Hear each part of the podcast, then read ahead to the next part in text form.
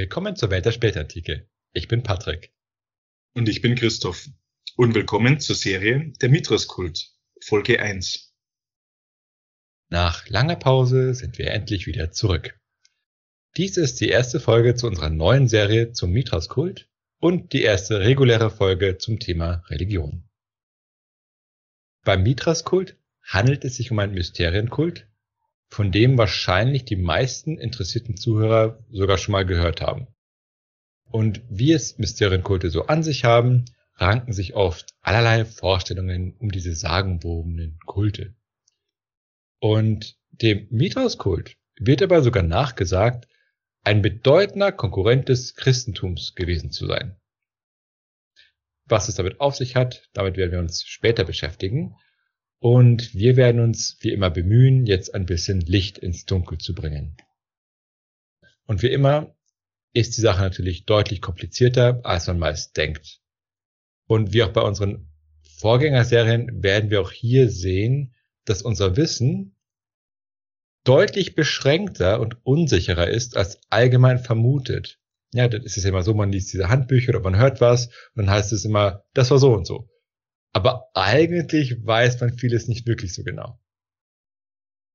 Aber genug der Einleitung, fangen wir jetzt an. In der heutigen Folge werden wir uns mit den Grundlagen des Mithras-Kultes beschäftigen. Das heißt, wir werden uns mit dem Gott Mithras beschäftigen und seinem Verhältnis zum Gott Mitra, mit dem er früher gleichgesetzt wurde. Dazu beschäftigen wir uns mit der antiken römischen Religiosität allgemein und werfen schließlich einen kurzen Blick auf das Phänomen der Mysterienkulte. Das soll dann als Fundament dazu dienen, zu verstehen, wie der Mithras-Kult eigentlich funktioniert hat und welche Stellung er im Römischen Reich eingenommen hat. Okay, also nur nochmal ähm, das zusammenzufassen, es gibt zwei Götter, ein Mithras und ein Mitra. Genau, und es ist ein bisschen verwirrend und darum werden wir uns gleich am Anfang genau damit beschäftigen. Okay. Also eben zum Gott selbst. Der Name des Gottes Mithras hat eine Ähnlichkeit zum Gott Mitra, was dazu geführt hatte, dass man ihn früher oft einfach gleichgesetzt hat. Man dachte, ja, okay, ist ja dieselbe Gottheit, die dann einfach aus dem Perserreich importiert wurde. Und bei der Bildersuche auf Wikipedia habe ich festgestellt, wenn du auf den Eintrag gehst von Mithras und dann ins englische Wikipedia wechselst, kommst du zu Mitra. Das heißt, dort sind die Artikel sogar falsch verlinkt im Prinzip, weil es eigentlich andere Götter sind. Gibt es einen deutschen Eintrag zu Mitra? Uh, das müsste ich gucken. Das habe ich nicht nachgeschaut. ähm, das kann ja dann der interessierte Zuhörer nachprüfen. Wie dem auch sei, es sind nicht die gleichen Gottheiten. Sie sind zwar verwandt und sehr ähnlich, aber eben nicht identisch. Mitra, also ohne S, entstammt dem indoeuropäischen Götterpantheon. Das erste Mal wird er im Hethiterreich im 14. Jahrhundert vor Christus auf Tontafeln erwähnt. In diesem Text wird er als Garant für einen Vertrag angerufen zwischen den Hethitern und einem Nachbarvolk.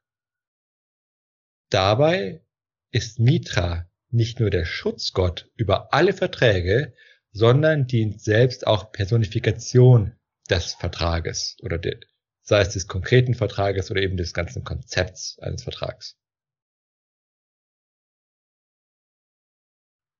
Und das war's praktisch schon mit dem, was wir über Mitra im Hittiterreich wissen. Im antiken Persien sprudeln die Quellen dafür umso üppiger. Im fünften und vierten Jahrhundert vor Christus taucht dort Mitra als Personifikation der Sonne auf. Und damit hat er schon eine gewisse Ähnlichkeit zum späteren römischen Gott Mithras, der nämlich auch ein Sonnengott ist. In diesem Zusammenhang wird Mitra auch als der Unbesiegte bezeichnet. Er kämpft dabei auf Seiten des Guten gegen die Finsternis, was ja auch durchaus Sinn ergibt, wenn man bedenkt, dass er ein Sonnengott ist. Diese Rolle als Kämpfer des Guten nahm Mitra dann auch im Zoroastrismus ein.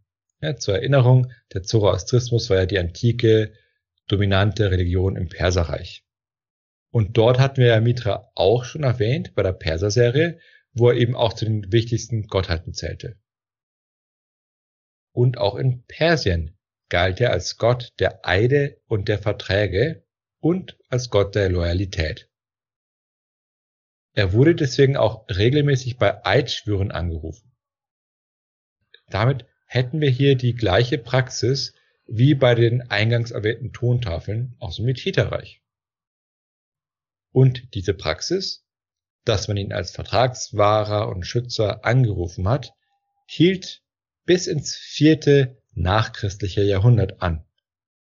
Das heißt, es handelt sich um eine Tradition, die mindestens 1600 Jahre währte. Okay. Und gab es da dazu ein römisches Äquivalent, ein, ein Gott, den man äh, als Eidhelfer anrief? Ich weiß es nicht. Ich, ich vermute mal, dass auch Götter angerufen wurden. Ich wüsste jetzt nicht, ob es jetzt einen speziellen gab oder ob das äh, unterschiedlich war. Nachdem das Archimenidenreich, also das erste antike persische Großreich, durch Alexander dem Großen zerstört wurde, behielt Mitra aber seine Stellung bei. Und da sieht man, dass die Kultur nicht der Politik folgt. Und Mitra wurde auch häufig auf den berühmten persischen Felsenreliefs abgebildet. Dazu werde ich wie immer ein Bild hochladen auf unsere Webseite. Während der hellenistischen Zeit, also bei den Nachfolgereichen des Alexanderreiches, gibt es neben der Bezeichnung Mitra oft auch die griechischen Bezeichnungen Helios oder Apollon. Helios war ja die Sonne und der Sonnengott und Apollo hatte ebenfalls eine Sonnenstellung. Und hier sieht man dann eben wieder das bekannte Phänomen, dass eine Kultur die Götter einer anderen Kultur mit den eigenen Göttern identifiziert. Das heißt, es wird also nicht einfach der andere Gott als neuer Gott in den Pantheon hinzugefügt, sondern man versucht, ihn in den bereits existierenden Pantheon, in das existierende eigene System einzuordnen. Das heißt, es findet nicht unbedingt ein religiöser Synkretismus statt, wo man zum Beispiel alle möglichen verschiedenen religiösen Elemente zusammenwirft oder vermischt, sondern man bettet ein Gott ins System ein, ohne es großartig zu ändern. Das heißt jetzt nicht, dass man sich nicht trotzdem von lokalen Traditionen beeinflussen lässt, gerade wenn es um Ikonografie geht oder Kultausübung. Aber die grundsätzlichen Vorstellungen, die man hat, behält man bei. Man sagt nur, ah, okay, ja, es gibt verschiedene Namen für diese Gottheit. Aber ein Beispiel für Synkretismus, wo tatsächlich unterschiedliche Elemente vermischt werden, werden wir dann später in der Serie noch sehen. Okay, also so viel zu Mitra. Also wir haben ja schon gesehen, es gibt eindeutige Parallelen zu Mitras. Vorher streng genommen haben wir es nicht gesehen, weil wir haben noch nichts über Mitras erzählt, aber okay, ich weiß, es gibt Parallelen. Das, was mit der Sonne zu tun hat, das wissen die meisten. Vielleicht. Aber ja, das sage ich jetzt. also man hat ähm, keine direkten Verbindungen zwischen beiden Kulten nachweisen können. Es ist tatsächlich nur die Ähnlichkeit des Namens und die Ähnlichkeit gewisser Rollen, aber dass jetzt der eine Kult irgendwie mit dem anderen verwandt wäre, da gibt es keine Hinweise. Und Mitra war zwar eine wichtige persische Gottheit, aber Mithras wurde von den Römern nicht als persisch angesehen. Klar, es gab eine gewisse Exotik und es ist ein persischer Name, aber es war trotzdem was Römisches. Und das kann man unter anderem daran sehen, dass Kaiser Diokletian zum Beispiel einmal einen Mithras-Altar weihen ließ, bei dem Mithras als Schutzgott des römischen Reiches bezeichnet wurde. Und das hätte man ja sicher nicht getan, wenn Mithras als persisch angesehen worden wäre. Ja, denn man gucke sich mal die religiöse Gesetzgebung zum Manichäismus an. Ja, das hatte ich ja auch in der Perser-Serie mal kurz erwähnt. Also der Manichäismus war eine synkretistische Religion, die im Perserreich entstanden war. Was genau darin gelehrt wurde, das werden wir später in einer eigenen Serie zeigen. Jetzt war es so, dass Diokletian dann diesen Manichäismus auf römischen Boden verboten hat. Und im betreffenden Gesetz hat er dann den Manichäismus explizit als eine persische Religion bezeichnet. Weswegen die Religion natürlich verdächtig war und gute Römer sich von dieser Religion fernhalten sollten. Zwar wurde der Manichäismus zu dem Zeitpunkt im Perserreich verfolgt, aber viel hat es ihnen nicht gebracht. Also die Römer haben es trotzdem als persisch gesehen und wurden dort auch verfolgt. Wobei sie sich trotzdem relativ gut gehalten haben, bis dann äh, sie dann später zurückgedrängt wurden. Aber hier sieht man, wenn etwas als persisch erscheint, dann wird es von den Römern abgelehnt, weil es unrömisch ist. Aber wie gesagt, Mithras wurde nicht verurteilt, sondern ganz im Gegenteil, der galt dann auch als Schutzgott. Das heißt, Mithras klingt zwar persisch, hat aber nichts mit den Persern zu tun, sondern stattdessen scheint es so zu sein, dass der Mithras-Kult in der Stadt Rom und in Ostia entstanden ist. Also mitten im Herz des Römischen Reiches. Dabei ist aber nicht bekannt, ob er von einer bestimmten Person erfunden wurde. Also ob es jetzt einen konkreten Kultstifter gab. Solche Fälle gab es ja durchaus in der Antike. Da hat ja zum Beispiel dann einer einfach mal mit einem Orakel einen neuen Gott erfunden und äh, hat sich dann Anleihen genommen von anderen existierenden Göttern und hat dann einen neuen geschaffen. Also sowas gab es an sich schon. Wie genau es jetzt aber beim Mitras aussah, das wissen wir nicht. Also wir wissen nur, okay, es, es wurde eben dieser Gott erfunden, Mitras, und dann hat man sich hellenistische und orientalische Elemente hinzugefügt. Man sieht ja am Namen zum Beispiel. Und hinzu kamen dann auch astrologische Konzepte im Mitras-Kult. Aber die Details sind, wie gesagt, also die Entstehungsdetails sind nicht bekannt oder umstritten. Gibt so. es eine ungefähre zeitliche Einordnung? Wann er entstanden ist? Mhm. Ähm, ja, einen Moment, ich muss es nachschauen. Das kommt nämlich in einer in einer späteren Folge. Oh, okay. Aber ich kann es ja kurz erwähnen. Ähm, ja, würde mich interessieren. Und da in Ostia, da erinnere ich mich, äh, da haben wir doch diese äh, Miträen oder dieses Miträum, oder wie hat das geheißen? Ja, genau. Miträen wäre wär Plural Miträum äh, Singular. Und das kommt einfach aus Ostia. Und was ist mit der Geschichte, oder gehst du wahrscheinlich auch später darauf noch ein, dass es so eine Soldatenreligion ist? Ja, da werde ich kurz was dazu sagen, weil in einer, in einer anderen Folge kümmern wir uns um die Anhängerschichten. Und ich glaube, da werde ich die Soldaten kurz erwähnen. Ähm, aber ich, so viel kann ich schon mal vorab sagen. Ähm, das wird ein bisschen übertrieben. Also der, der äh, es gab Tendenzen, dass man das als, vor allem als Soldatenreligion gesehen hat, aber wenn man sich die Anteile anschaut, sind die nicht so groß. Und es gibt auch bestimmte Gründe, warum in, in, in Inschriften Soldaten stärker berücksichtigt sind. Oder besser gesagt Offiziere, die natürlich mehr Geld haben. Genau. Aber um deine Frage zu beantworten, wann der Kult entstanden ist, im ersten nachchristlichen Jahrhundert sind die frühesten Inschriften belegt. Okay.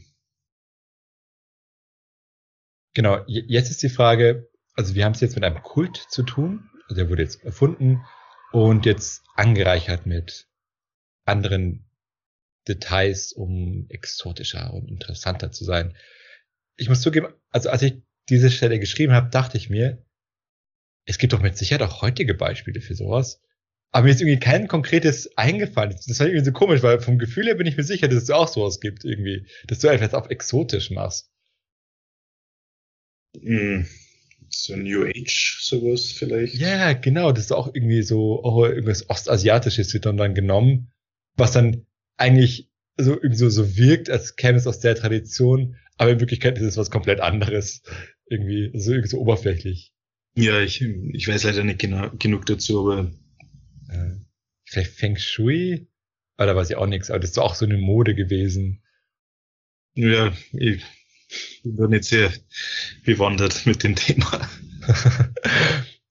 Vielleicht fällt da einem Zuhörer was ein und dann kann er es in die Kommentare schreiben. Okay. Schauen wir uns jetzt den religiösen Kontext an, in dem wir uns bewegen.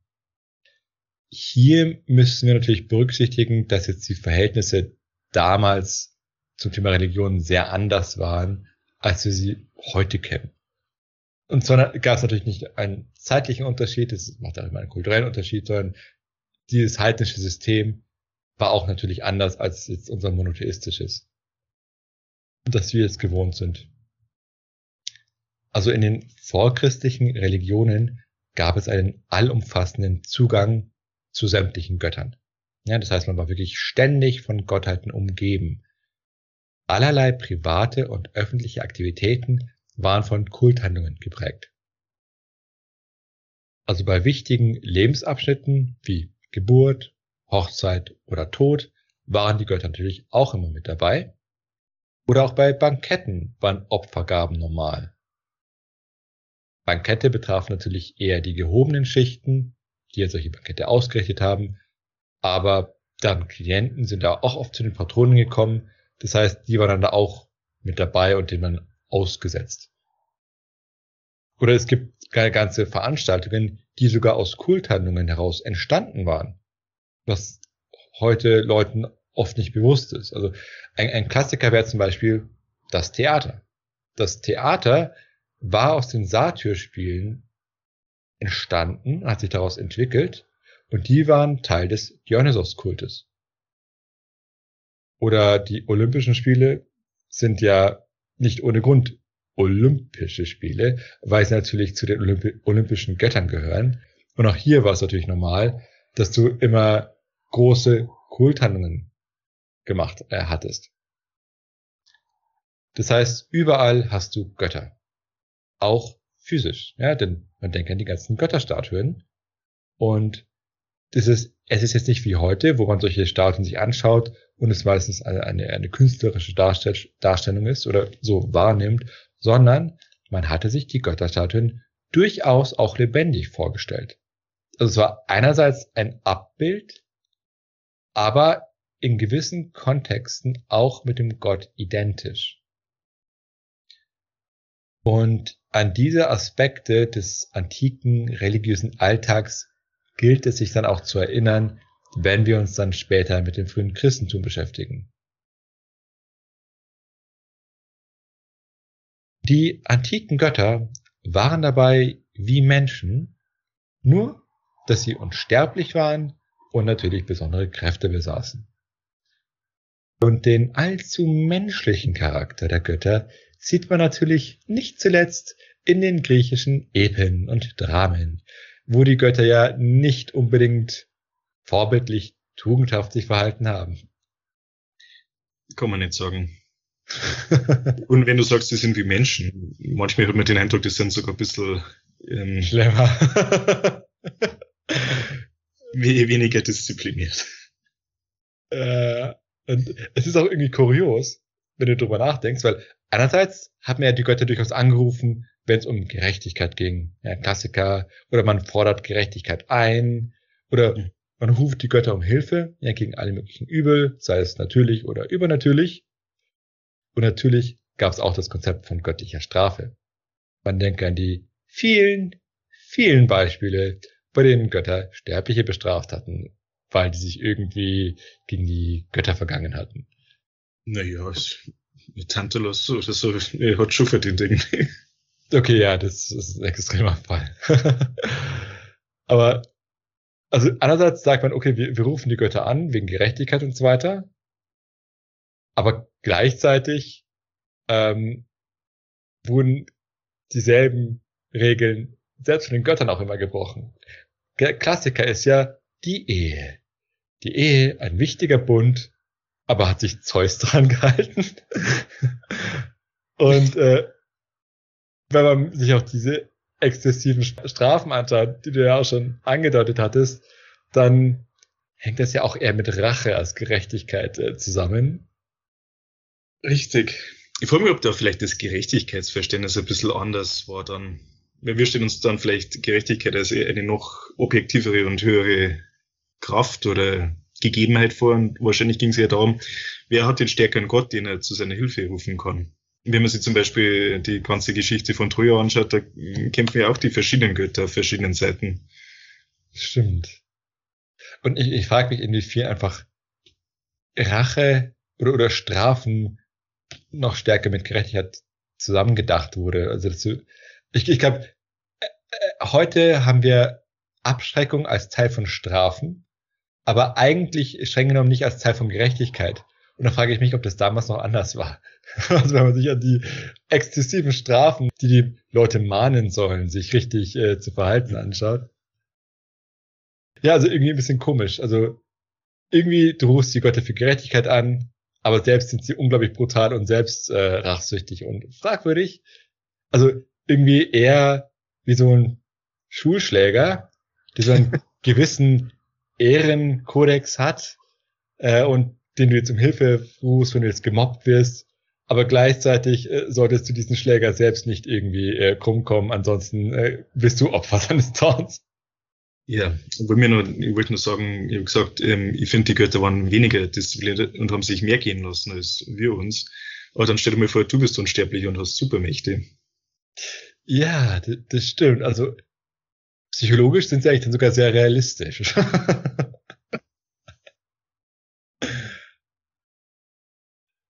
und also diese Grenze zwischen Menschen und Göttern war nicht nur auf der Verhaltensebene eher unscharf, sondern auch auf, auf metaphysischer sozusagen. Denn ein Mensch konnte auch selbst wie ein Gott werden oder gar selbst ein Gott werden. Ja, das, das war natürlich jetzt nicht so einfach, aber rein theoretisch konntest du, konnten ja herausragende Helden vergöttlicht werden.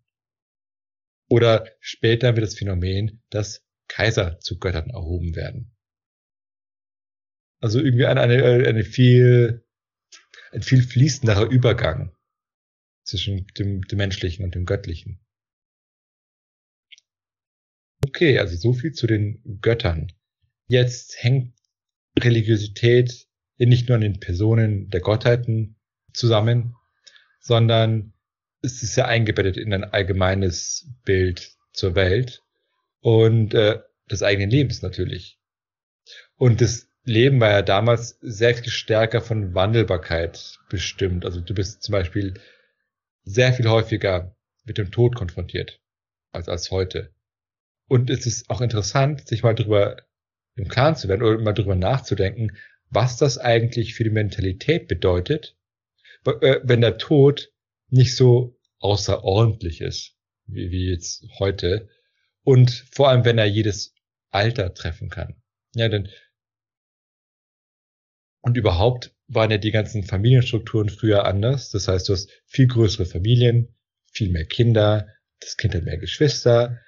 Gleichzeitig verlierst du in allen möglichen Altern viel mehr Geschwister als heute. Und äh, du hast auch eine größere Streuung, was das Sterbealter angeht. Also heute, wenn man jetzt von einigen Krankheiten oder Unfällen ab, absieht, sind die Leute eher alt, wenn sie sterben, was ja damals anders war. Man denke zum Beispiel an die hohe Kindersterblichkeit. Also das heißt, für alte Leute war das Sterben normal, für Kinder war es auch normal. Und mit den ganzen Krankheiten, die es gab, war auch als Erwachsener das Sterben normal, also als, als relativ junger Erwachsener.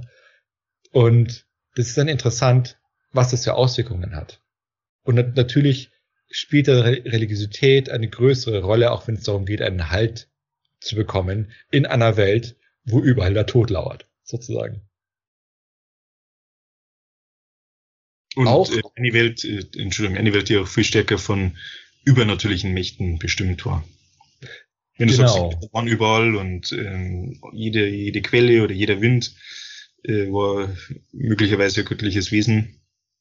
Genau, oder wir hatten auch erwähnt, ich kam zwar in einer Bonusfolge mit den ganzen Würmern, äh, also die als göttliche Strafe, äh, dass allgemein Krankheiten oft auch als, als göttliche Einwirkung gesehen wurden. Also eine, eine ganz faszinierende Kultur. Mhm. Und der Tod wiederum wurde in stärkerem Maße als Übergang gesehen, also vom, von der Welt der Lebenden zur Welt der Toten. Wobei dann hierbei der Himmel jenseits des Mondes als Symbol für das Ewige und das Unveränderliche galt. Während die Welt diesseits des Mondes als vergänglich und veränderlich gesehen wurde. Und zu dieser sehr physischen Vorstellung der veränderlichen und unveränderlichen Welt gehörte auch, dass der Glaube weit verbreitet war, dass nach dem Tod die Seele, die man sich durchaus auch so physisch vorgestellt hat, so feinstofflich, dass die dann zu den Sternen aufgestiegen ist, also zur Welt des Unvergänglichen. Und wenn man sich diese Vorstellungen anschaut, versteht man auch, warum Astrologie so eine große Rolle im Leben einiger Leute gespielt hat. Dieses Phänomen war dabei vor allem in Mesopotamien stark verbreitet. Also diese Vorstellung von, von der großen Rolle der Sterne und auch Horoskope stammen ja ursprünglich aus dem babylonischen Reich, was ja auch das Zweistromland ist. Und Mesopotamien hat dann auch später stärker die griechische und die römische Religiosität beeinflusst. Ja, die Griechen kamen ja schon im Zeitalter des Hellenismus damit in den Kontakt und die Römer wiederum, als sie nach Osten expandiert sind und sich dann das östliche Mittelmeer erobert haben. Eine herausragende Bedeutung bekam dann später die Sonne. Und einen ersten Höhepunkt fand sie beim Kaiser Aurelian. Das war im dritten Jahrhundert nach Christus. Und der soll als erster Sol Invictus zum Reichsgott erklärt haben. Interessant ist hier dann eben die Bezeichnung Invictus. Ja, das heißt ja unbesiegt. Und das haben wir schon als Beinamen beim Gott Mitra erwähnt. Und in der Tat, wenn man drüber nachdenkt, wer könnte eigentlich die Sonne besiegen? Mhm. Und auch hat dann, haben sich dann mit dem Sonnenkult eben Vorstellungen vom Schicksal oder Horoskope verstärkt und vermehrt äh, Zulauf bekommen. Was ja Sinn ergibt, weil die Sonne ja ein, ein äh, Himmelsgestirn ist. Und der Kult des Sonnengottes hatte dabei anscheinend auch theologische Einflüsse. Also es gab mit ihm Tendenzen hin zum Monotheismus. Dabei war eben die Sonne eben nicht nur einfach ein Himmelskörper, sondern auch ein Symbol für das höchste Wesen. Und auch im philosophischen Bereich strahlte diese Tendenz aus. Wobei man eben betonen muss, es war eine Tendenz. Es war kein richtiger Monotheismus, wie wir ihn heute haben. Äh, wie wir im Christentum haben. Das heißt, die Existenz anderer Götter wurde nicht geleugnet. Ja, du konntest auch die Vorstellung haben, dass du jetzt eine bestimmte Gottheit mit dem höchsten Gut identifizierst, aber für andere Götter bleibt da immer noch Platz. Das haben wir zum Beispiel ja auch in der Perser-Serie gesehen. Dort hatte, hatten wir ja auch im Zoroastrismus Ahura Mazda als die Personifikation des Guten, aber gleichzeitig gab es noch andere wichtige Götter, wie eben Mitra oder Anahita. Und zum Zoroastrismus werden wir auch eine eigene Serie machen.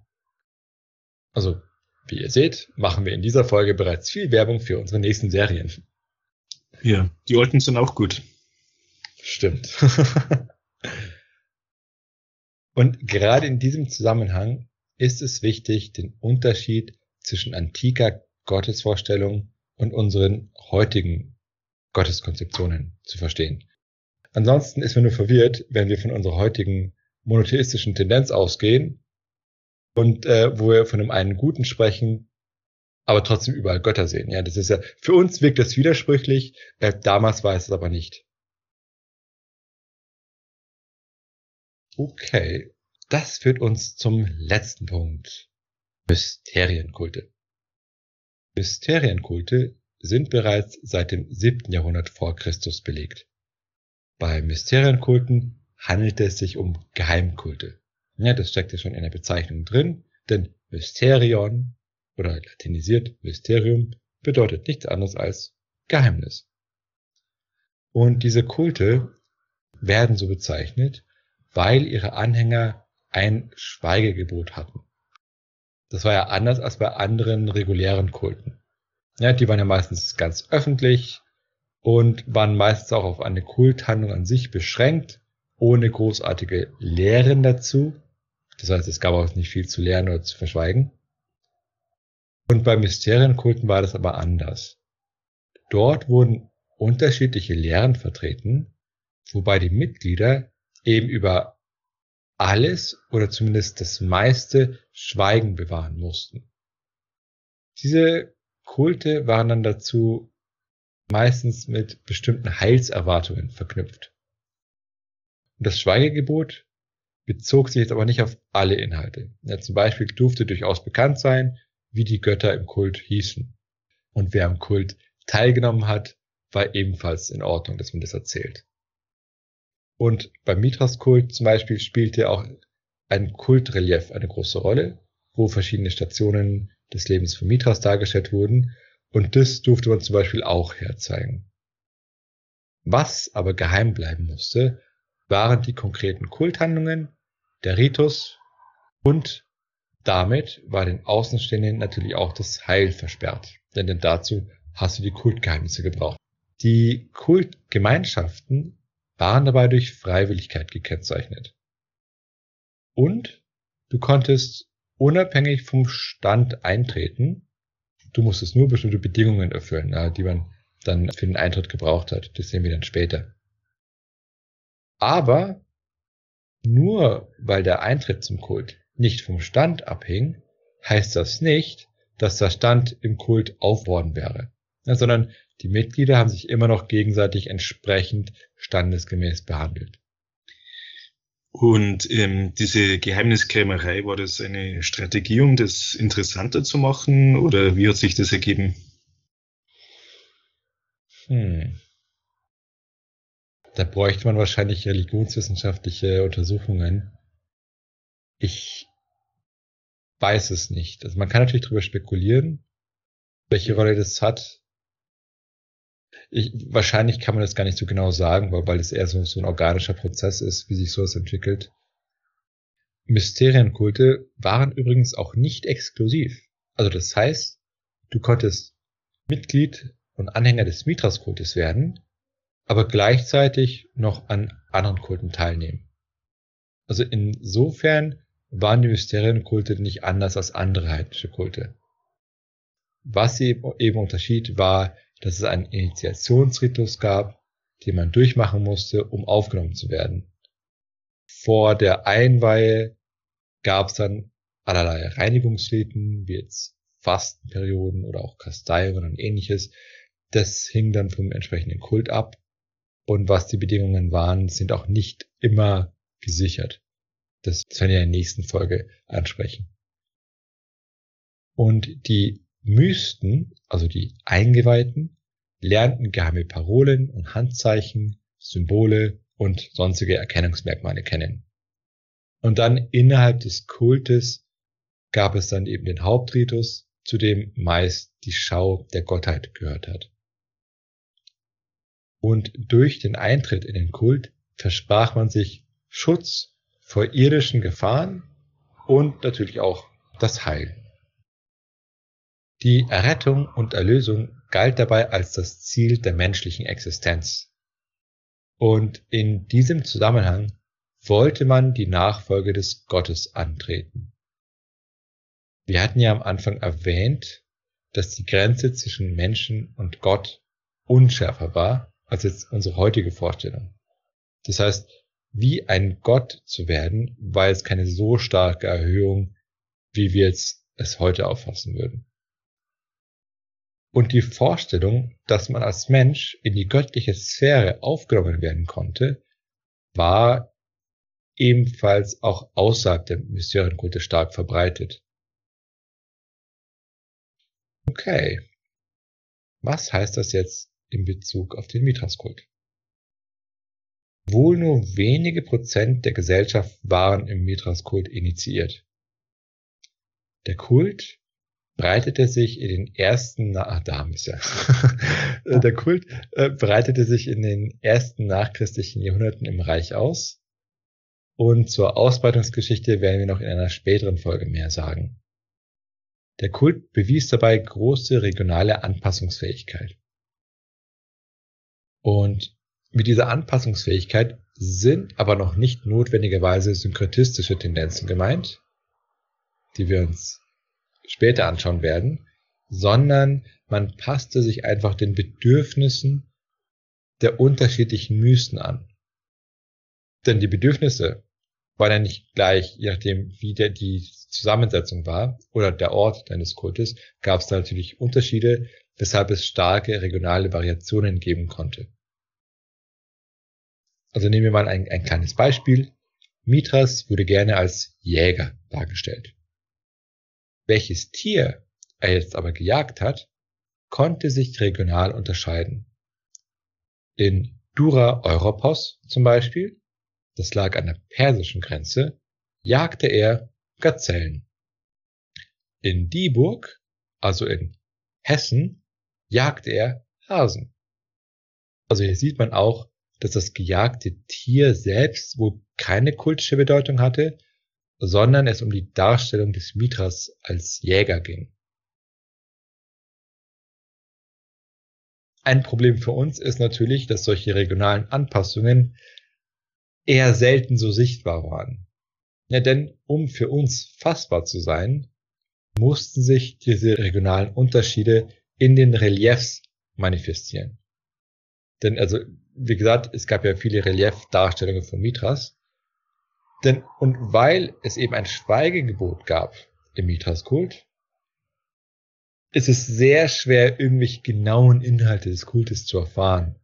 Das heißt, unsere Quellen sind sehr wenige schriftliche Zeugnisse, die dann oft von Nicht-Eingeweihten kamen. Ja, die haben sich dann mit, mit Eingeweihten unterhalten, die dann durchaus äh, mehr gesprochen hatten, als sie eigentlich sollten. Oder es kommt auch von, von feindseligen Quellen, wie jetzt auch Kirchenväter mal Dinge erwähnt. Aber diese Dinge sind teilweise sehr spektakulär, wie wir sehen werden. Das heißt, eine sehr, sehr schwierige Quelle.